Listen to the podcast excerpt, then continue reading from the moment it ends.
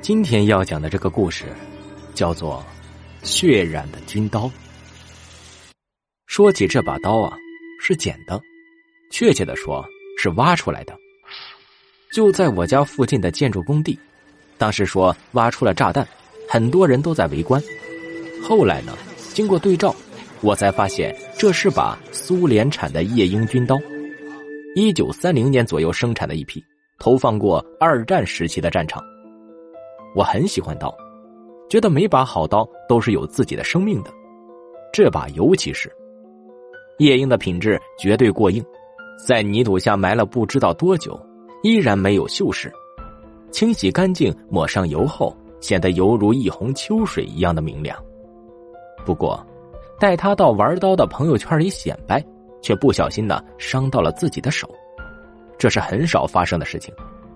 我只是打开它，就被割破了中指，血在刀上停留了一下，然后就滴落，刀上没有留下任何的血迹，这让我惊讶于它的锋利啊！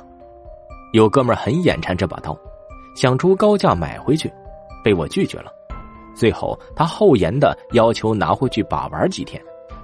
次日，这个哥们就进了医院，外伤，刀从左肩膀插入，轻易的穿过了肌肉，形成了贯穿。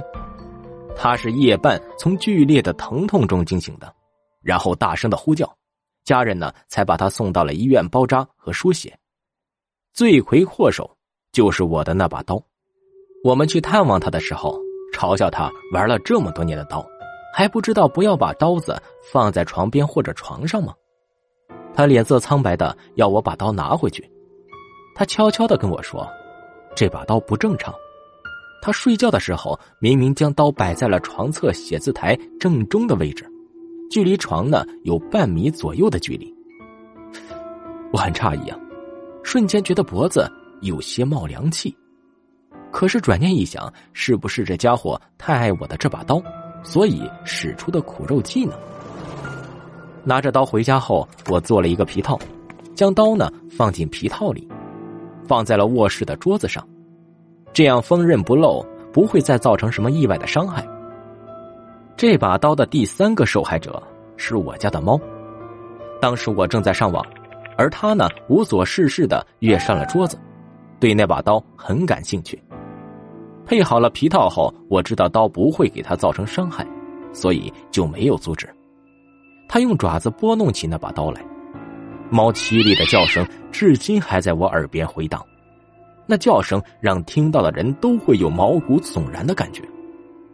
我转过身抓起猫，看到它的前爪已经开始滴血，很长的一道口子，不深，可是这伤口却是匪夷所思啊。因为刀还在皮套里，到底是如何伤到它的呢？我几乎要把这刀子扔了，免得再有什么奇怪的事情发生。想了想，又觉得可惜。我向许多玩刀的朋友询问有没有遇到过类似的状况，答案是否定的。大家建议我要么放弃这把军刀，要么就在网上的一些收藏刀具的论坛里求助，看能不能找出自己想要的答案。在网上搜索了好多玩刀的论坛，看到过几个类似的现象。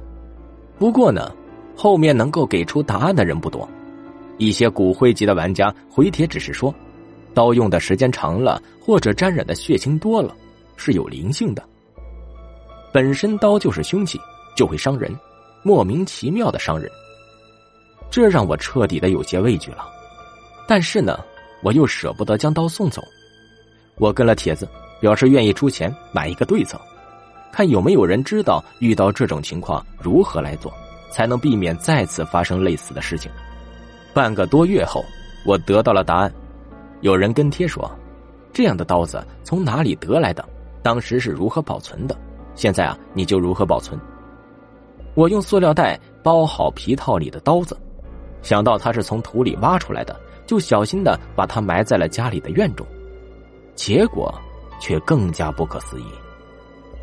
半年多后，我下班回家，发现小姨夫呲牙咧嘴的坐在家里。他和小姨来看我父亲，可不想走到院子里就被刺伤了脚掌。刺伤他脚掌的正是那把刀子，不知道怎么打开的。我马上去埋刀子的位置挖掘，发现塑料袋在，皮套还在塑料袋里，可是刀子竟莫名其妙的出现了。这次事故之后，我不再敢把刀子继续留在家里。可是作为一名玩刀的人，一把有历史的军刀是可遇不可求的。对我来说，他就像自己的孩子，虽然淘气一些，可是还是舍不得放弃。最终，我决定把他带到单位，锁进我们科室一个放档案的、几乎没人会打开的保险柜里。从此之后，果然没有再出现过类似的事件。现在啊。我只有每个月闲暇的时候，小心翼翼的戴着手套，给刀子做一次保养，然后就让他在保险柜里沉睡着。